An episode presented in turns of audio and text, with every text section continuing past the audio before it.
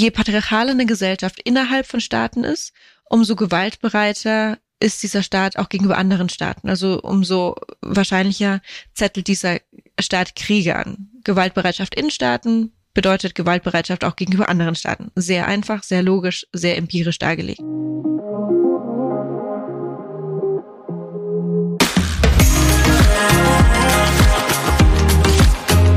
Hallo und herzlich willkommen zum Femtastics Deep Dive Podcast mit Anna Weilberg und Lisa van Hautem, den Gründerin des Magazins Femtastics. Wie wollen wir leben, Lieben, arbeiten, fühlen. Wir ergründen mit ExpertInnen tabulos und offen Fragen, die uns bewegen. und geben Impulse für neue Perspektiven, Haltung und positive Veränderungen.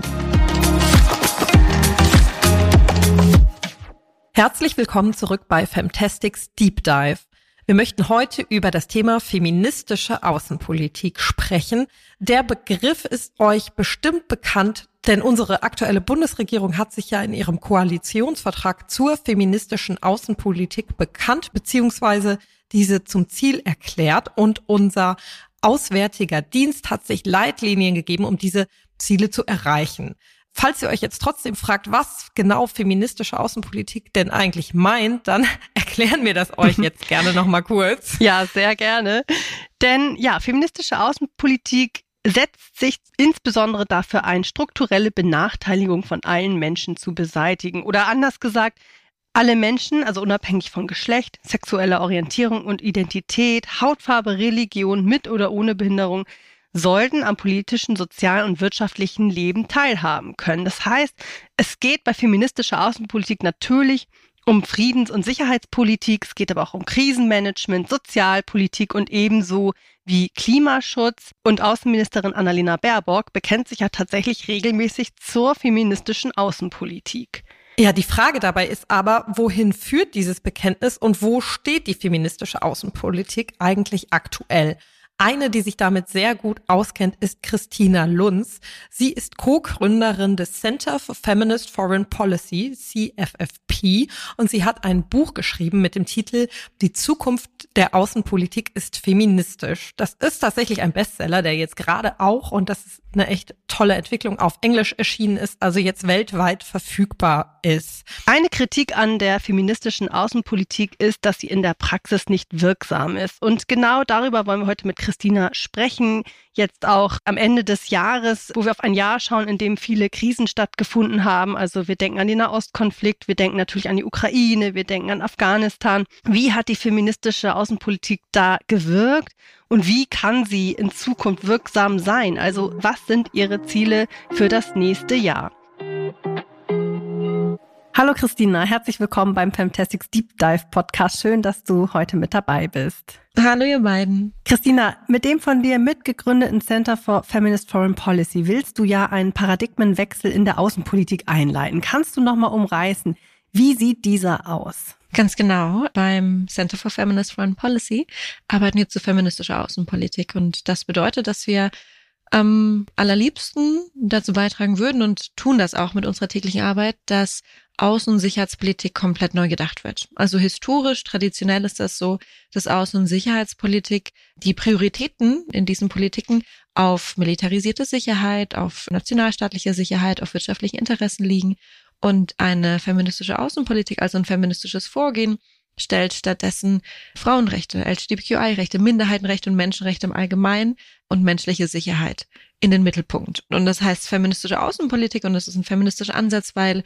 FeministInnen das ja schon immer machen, seitdem sie aktiv sind, seit 200 bis 250 Jahren, dass sie eben gegen patriarchale Strukturen vorgehen. Und patriarchale Strukturen in unserer Gesellschaft sind diese Gewaltstrukturen. Und wenn wir dann Außenpolitik feministisch machen wollen, dann wollen wir dazu beitragen, diese Gewalt herauszuholen, also durch innovative Ideen zu Abrüstung und Rüstungskontrolle und alles das, was Menschen sicher macht und schützt, nämlich Menschenrechte, menschliche Sicherheit in den Fokus zu stellen. Ich finde es interessant, du sprichst da gerade schon an, alles, was Menschen sicher macht.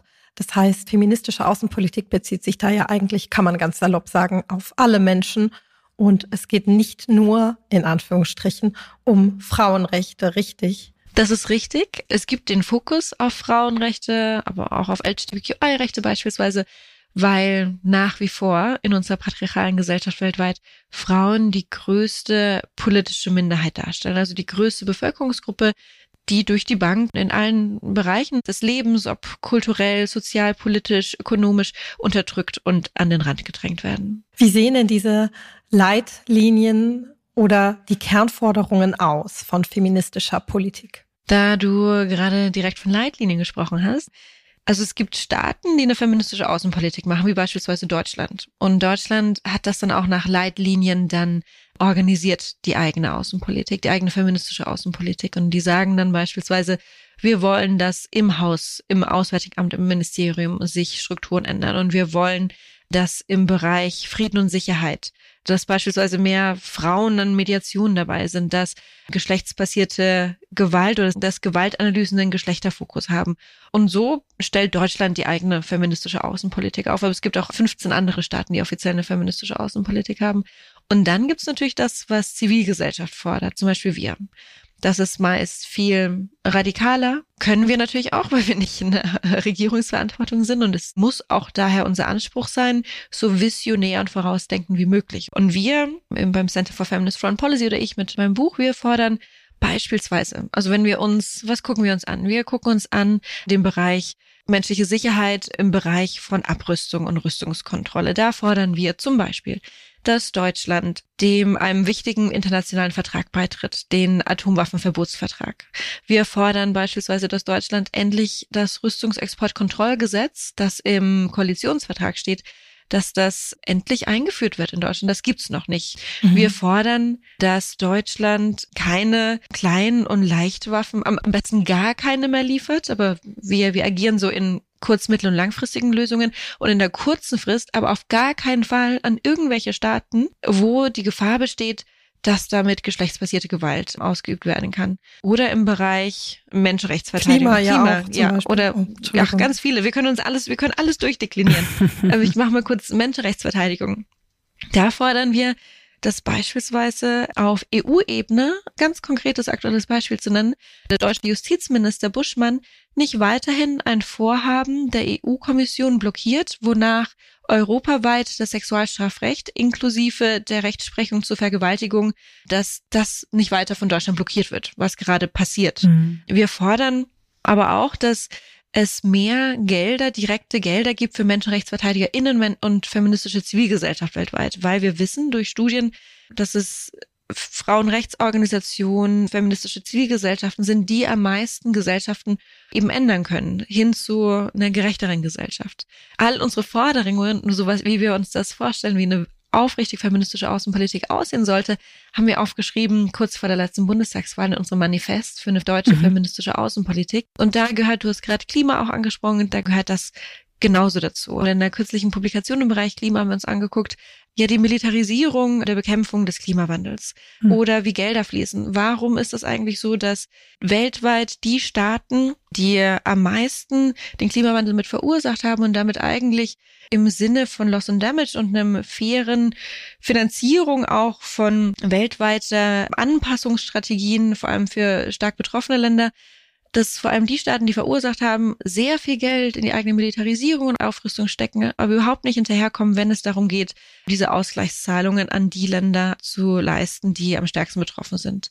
Und mhm. so guckt sich feministische Außenpolitik eigentlich immer ja Machtverhältnisse an in unterschiedlichen Kontexten und Staaten und internationalen Institutionen. Und kannst du noch näher erklären, wie genau ihr mit der Bundesregierung in diesem Fall, also der deutschen Bundesregierung, zusammenarbeitet? Also welche Schnittstellen gibt es da konkret? Ja, wir konkret als gemeinnütziges Unternehmen, gemeinnützige GmbH, können Zuwendungen und beispielsweise Projektgelder durch Ministerien erhalten. Und mhm. so haben wir eine ganz bunte Finanzierung, wie wir uns aufstellen. Und manche Gelder sind auch Projektgelder, zum Beispiel vom deutschen Außenministerium oder vom Ministerium für internationale Zusammenarbeit.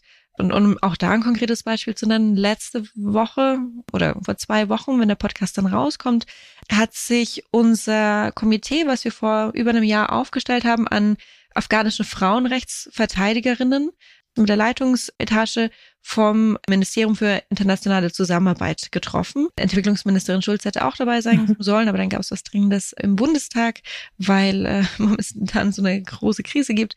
Und dieses Projekt ist eben finanziert von dem Ministerium und, und das finanziert und da bekommen wir Geld, damit wir dann im Umkehrschluss afghanische Frauenrechtsverteidigerinnen bezahlen können für deren Advocacy-Arbeit, und deren Wissensproduktion dahingehend, wie soll Deutschland beispielsweise sich gegenüber der Taliban aufstellen. Und so arbeiten wir mit Ministerien zusammen durch Projektfinanzierungen, wo wir dann konkrete Projekte oft pitchen und dann die Ministerien sagen hoffentlich, ja, das, mhm. das ergibt total Sinn, das passt auch super, wie wir uns immer mehr aufstellen wollen als Außen- und Entwicklungspolitik.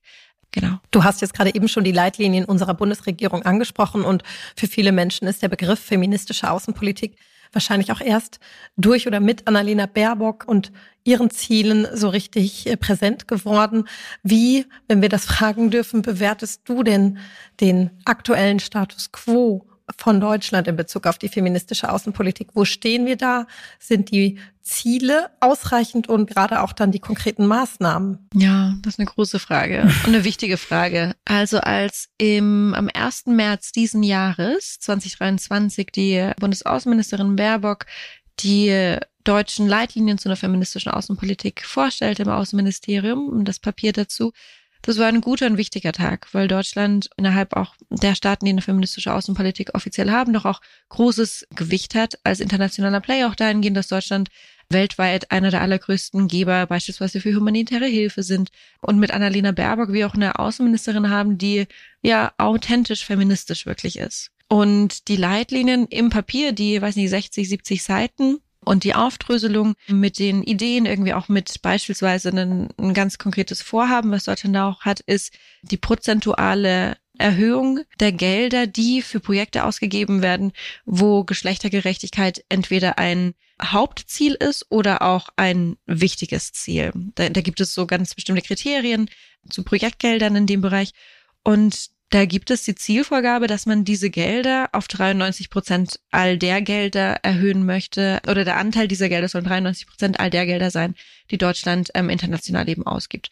Das ist schon mal wichtig und richtig nicht ausreichend, weil gleichzeitig keinerlei Aussagen getroffen wurden über direkte Finanzierungen von Frauenrechts- und feministischer Zivilgesellschaft. Aber das ist zum Beispiel ein wichtiger Schritt. Und so finden wir in den Leitlinien viele wirklich richtig gute Ansätze. Und es gibt ein Verständnis für irgendwie Intersektionalität, es gibt ein Verständnis für Deutschland, für die Bedeutung der kolonialen Vergangenheit und wie man damit umgehen müsste. Es gibt ein Verständnis dafür, dass ja Aufrüstung den Zielen auch irgendwie konträr gegenüberstehen von der feministischen Außenpolitik. Und da steht Wichtiges drin, ähm, was wir als Zivilgesellschaft auch nutzen können, um eine Regierung dann auch ähm, so accountable halten zu können, zu sagen, hey Leute, ihr habt das aufgeschrieben, guckt mal an, was ihr aber macht. Und gleichzeitig haben wir international eine Situation an ja, gefühlt maximalen Krisen, wir haben natürlich aktuell nicht nur zwei, aber zwei große Kriege, die wir jeden Abend in den Nachrichten sehen. Einmal in Gaza, Israel, dann in der Ukraine.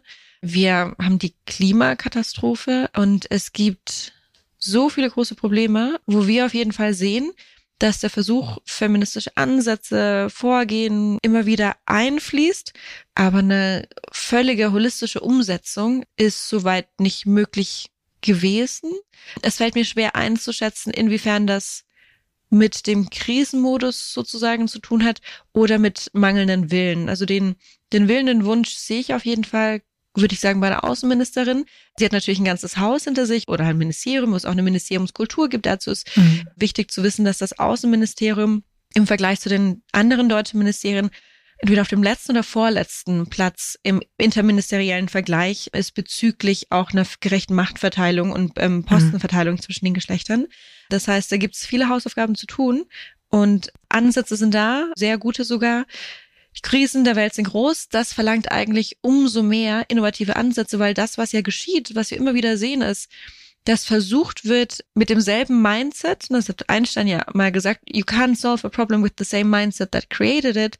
Und das versuchen wir als Menschheit die ganze Zeit. Und wir mhm. versuchen irgendwie sogenannte Lösungen anzuwenden, die nur die Probleme von morgen werden. Und, und immer wieder sehen wir international, dass Reaktionen als Lösungen verkauft werden. Wenn auf eine Krise reagiert wird, dann ist das erstmal keine Lösung, sondern erst eine Reaktion. Eine Lösung wird, also ein Schuh, also eine Lösung wird draus, wenn das Angehen einer Krise in der Langfrist zur Verbesserung der Lage beitritt. Und, und sowas sehen wir leider nicht oft genug. Ja, was du jetzt eben so äh, auch angesprochen hast, ist auch so ein bisschen die Kritik immer an der feministischen Außenpolitik, dass sie quasi Praxis noch zu wenig Anwendung findet. Aber wenn wir jetzt nochmal auf das Jahr 2023 zurückblicken, was sind denn hinsichtlich feministischer Außenpolitik für dich Erfolgsmomente gewesen? Also du hast jetzt gerade schon gesagt, die Leitlinien des Außenministeriums. Gibt es da noch weitere Momente, Dinge, die dir einfallen?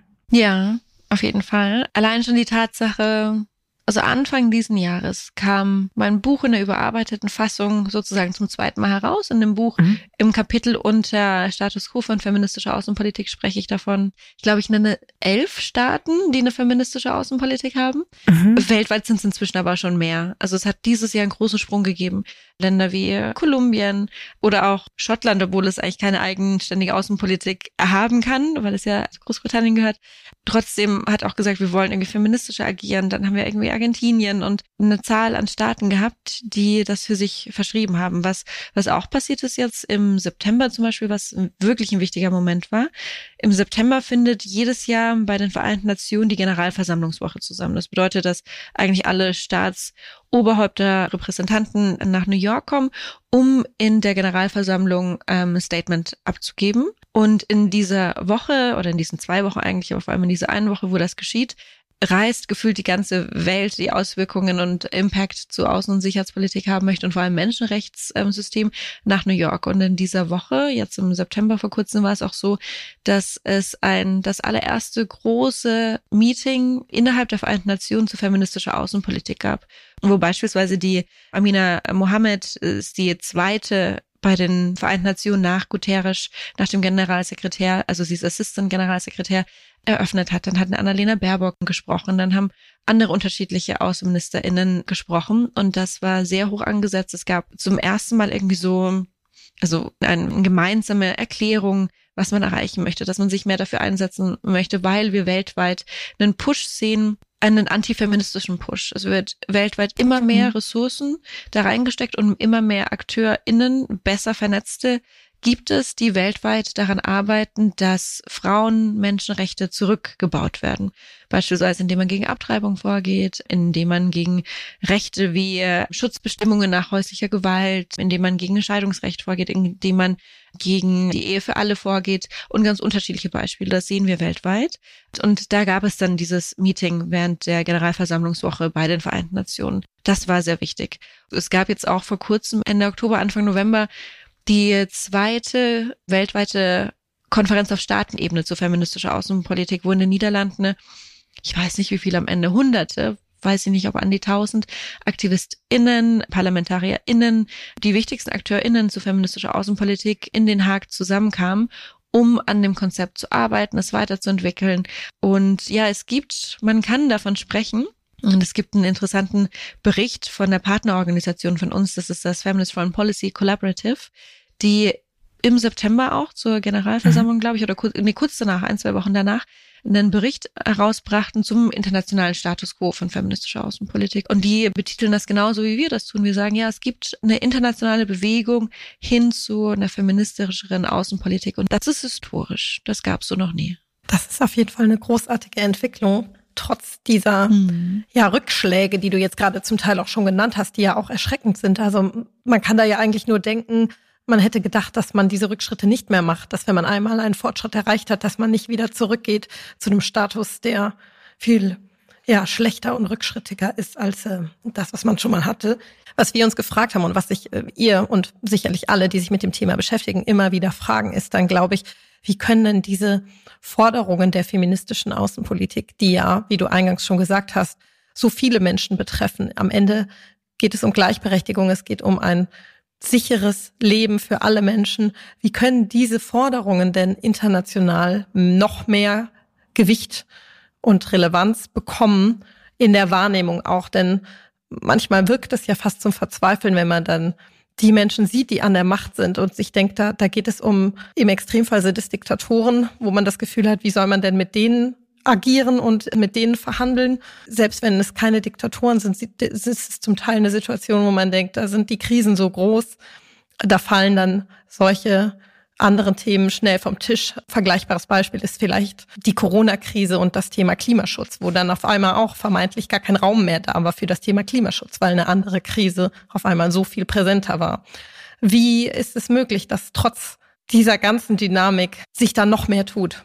Ja, du sprichst da irgendwie so diese riesigen Windmühlen an, gegen die man kämpft, oder sagt man das so? Also wirklich diese. Ja, ja so diese, wirkt es manchmal. Ja, diese riesen, riesen Berge und dann jedes Mal auch wenn man die Tage irgendwie, die Tagesthemen sieht und ob das irgendwie ein Besuch vom Putin in den Emiraten ist, wo man irgendwie den kompletten Tagesthemenbeitrag nur Männer sieht, irgendwie die ganze Zeit, die ähm, nichts Gutes auf jeden Fall auf dieser Erde auch bewirken. Oder wenn wir uns irgendwie das sogenannte Kriegskabinett von Netanyahu angucken, ähm, wenn wir uns anhören, welche Dinge da gesagt werden, wenn wir uns Terroristen weltweit angucken, die mit zerstörerischer Gewalt, wie zuletzt die Hamas, dann auch noch besonders sexualisierte Gewalt als Strategie einsetzen, wenn wir uns den Iran angucken, wo irgendwie die Frauen so, also mit wirklich aller Kraft, die sie hatten, versucht haben und auch noch weiterhin versuchen, gegen ihre Unterdrücker aufzustehen. Wenn wir nach Afghanistan gucken, ja, wo Gender Apartheid vorherrscht, wo die das einzige Land der Welt, wo Mädchen dann ab einem bestimmten Alter nicht mehr zur Schule gehen dürfen und die Selbstmordrate unter Jungen und unter Mädchen, unter jungen Frauen stark ansteigt, weil es keine Perspektive gibt, weil sie einfach, sie dürfen existieren, aber nicht leben in dem Sinn und sich umguckt, dann ist das manchmal ganz schön erdrückend. Und für uns als Organisation, die wir dann auch mit jedem Projekt, das wir ausführen, immer mit anderen zusammenarbeiten, ob das, ob das in Deutschland mit Hava Help und Düsen Tekal und ihrem tollen Team ist, oder ob das international ist, ob das mit MenschenrechtsverteidigerInnen aus Osteuropa und ähm, Zentralasien ist, von denen wir gemeinsam Workshops veranstaltet haben, um für finanziert auch für die Bundesregierung, für, für, für Deutschland dann unter anderem irgendwie Ideen zu entwickeln, wie man dann eigentlich MenschenrechtsverteidigerInnen unterstützen kann in autoritär geführten Ländern. Das sind dann schon so Momente der kleinen Hoffnung, weil man die Menschen sieht und mit denen zusammenarbeiten kann, die Unglaubliches bewegen in maximal widrigen Umständen und auf deren Wissen aufzubauen und die Selbstwirksamkeit bei diesen Menschen zu sehen und dazu beitragen zu können, dass die Gelder in die richtige Richtung gehen, dass deren Wissen bei den wichtigen Leuten auf den Tischen liegen. Das ist so unser Versuch und, und die Frage dann danach, wie wir das irgendwie noch mehr in die Breite hineinbekommen. Also weißt du, ich werde oft gefragt, wie, wie kann man das denn zum Beispiel auch unterstützen? Und, und ja, wir brauchen auf jeden Fall mehr und mehr Staaten, die erstmal eine feministische Außenpolitik auch annehmen auch wenn es vielleicht erstmal nicht so ordentlich ist und der Feminismus nicht in allen mhm. Bereichen ausgelegt wird. Dieses, dass mehr Staaten dabei sind, ist in den meisten Fällen, nicht allen, aber in den meisten Fällen auch erstmal ein gutes Zeichen, so als kritische Masse. Das brauchen wir. Wir brauchen mehr Gelder für die Organisationen, die diese Arbeit machen, wo wir gleichzeitig aktuell den anderen Trend haben, weil Gelder umgeleitet werden mhm. hin zu mehr Militarisierung. Und was wirklich jeder und jede Einzelne beitragen kann, ist, also unsere ganze Arbeit basiert unter anderem auf dem empirischen Wissen dazu, dass je patriarchaler eine Gesellschaft innerhalb von Staaten ist, umso gewaltbereiter ist dieser Staat auch gegenüber anderen Staaten. Also umso wahrscheinlicher zettelt dieser Staat Kriege an. Gewaltbereitschaft in Staaten bedeutet Gewaltbereitschaft auch gegenüber anderen Staaten. Sehr einfach, sehr logisch, sehr empirisch dargelegt. Und wenn wir es schaffen würden, irgendwie bei uns, hier in Berlin, dazu beizutragen, dass beispielsweise, habe ich vor zwei Wochen auf einem tollen Panel mit Christina Klemm, einer deutschen wichtigen feministischen ähm, Rechtsanwältin, gelernt. In Berlin ist es so, dass die Verurteilungsquote von Taten geschlechtsbasierter Gewalt bei vier Prozent liegt in Berlin. Ungefähr nur jeder 200. Fall von meistens männlicher Gewalt gegen Frauen, geschlechtsbasierter Gewalt, jeder nur jeder 200. Angeklagte wird auch verurteilt wenn wir das irgendwie anders hinbekommen, dass wir in unseren eigenen Communities, in Deutschland, in Europa, in der Welt, überall dazu beitragen, dass diese Normalisierung und Straflosigkeit von männlicher Gewalt ein Ende findet, tragen wir automatisch zu international friedlicheren Situationen bei. Das ist genau dieser Spruch der feministischen Bewegung, seit sehr vielen Jahren, dass Privates politisch. Die Gewalt, die Frauen mhm. sozusagen im Kleinen erfahren von Männern, entspricht genau der Gewalt, die Männer international anfangen. Das heißt, wir alle in jedem Versuch, den wir dazu beitragen, dass die männliche Gewalt im Kleinen, in unseren Communities endlich ein Ende hat, trägt zu Frieden weltweit bei. Und wenn man feministische Außenpolitik als großes Konzept fördern möchte, dann am besten, indem man die Organisation, die zu Frauenrechte, MenschenrechtsverteidigerInnen, feministische Außenpolitik, zu all diesen Themen arbeiten, unterstützt, indem man, wenn man irgendwie das studieren sollte, internationale Beziehungen in der eigenen Universität und man merkt, meine Güte, wir lernen tatsächlich immer noch nur noch von den großen Diplomaten, sogenannten, von Machiavelli und Kissinger und Morgenthau mhm. und überhaupt nichts neue Ansätze und keine feministischen, dann sich beschweren, das ist wichtig dann durch unsere Arbeit beim Center for Feminist Foreign Policy, glaube ich, haben wir schon, wahrscheinlich es in die Hunderte, feministische Bachelor- und Master- und Doktorarbeiten mit zu verantworten. So viele Nachrichten, mhm. wie wir von, von vor allem Frauen, nicht nur, aber vor allem Frauen bekommen, die dazu aufgrund auch unserer Arbeit ihre, ihre Arbeiten schreiben. All das trägt zu dieser Wissensproduktion bei, weil eine Gesellschaft ist eine Abfolge von Erzählungen, von Narrativen und irgendwie die überzeugungskräftigsten ne, oder vor allem die, die am öftesten wiederholt werden. Und da müssen wir uns angucken, wer überhaupt sozusagen das Mikrofon hat und Erzählungen machen kann. Ja. Also diese Narrative, die immer wieder gesagt werden, beispielsweise, dass nukleare Abschreckung und der Besitz von Nuklearwaffen uns irgendwie sicher halten würde. So Bullshit diese ganzen Erzählungen, die müssen ja debunked werden und dann neues Wissen produziert. Und da müssen wir hinzukommen, dass auch noch viel mehr neue Ideen, Lösungsansätze produziert werden. Absolut. Wir brauchen neue Narrative. In Hinblick jetzt auf auch das neue Jahr 2024 zuletzt, wenn wir gern von dir wissen, was sind denn die Ziele von dir, von eurem Center for Feminist Foreign Policy?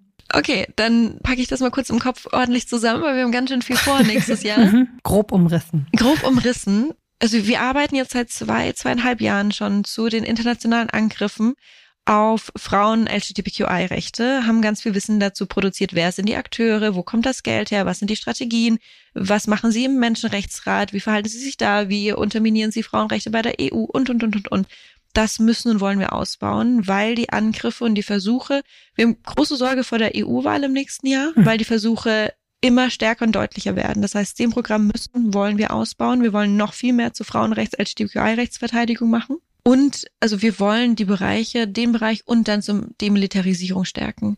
Wir wollen Demilitarisierung und ein Ende des militärindustriellen Komplexes. Also die Tatsache am Ende, dass Krieg zu führen so unglaublich lukrativ ist finanziell für so viele Akteure weltweit, dass da irgendwie so rein zu krätschen und auch diese, da gibt's ja auch wieder so viele Mythen, so viele Narrative, ne? Mhm. Dass die Rüstungsindustrie so wichtig für die Wirtschaft sei, dass die Arbeitsplätze so relevant wären, dass, wenn man keine nationale Rüstungsindustrie hätte, ein Land sich nicht gut verteidigen könnte. Und, und es gibt so viele Mythen in dem Bereich. Die wollen wir alle mal auf den Kopf, alle die Banken auf den Kopf stellen und noch bessere, innovativere Ansätze finden, wie man eine Industrie oder eine Gesellschaft, die auf Krieg auch im Denken ausgelegt ist. Also wir haben irgendwie Verteidigungsministerien, wir hatten noch nie ein Friedensministerium, so ganz mhm. einfache Sachen da wollen wir verstärkt dazu beitragen. Super. Vielen Dank, liebe Christina. Danke, dass du heute zu Gast warst bei uns. Ja, vielen Dank. Ja, danke euch. Danke für das Interesse. danke, dass ich hier quatschen durfte. Wir bedanken uns bei Christina Lunz für das Gespräch heute und ihr habt wahrscheinlich gemerkt, das Thema ist absolut komplex. Wir können euch hier nur noch mal empfehlen, falls ihr weiter eintauchen wollt, lest gerne das Buch von Christina und wir werden natürlich weiterhin verfolgen, was die feministische Politik und Außenpolitik im nächsten Jahr zustande bringt. Ja, sowieso empfehlen wir euch auch Femtastics zu folgen, denn auch dort beleuchten wir immer wieder auch politische und gesellschaftliche Themen. Auf Instagram heißen wir @femtastics. Da könnt ihr uns auch gerne Anmerkungen zum Podcast schicken, falls ihr welche habt, oder ihr mailt uns an podcast@femtastics.com. Vielen lieben Dank fürs Zuhören. Bis bald.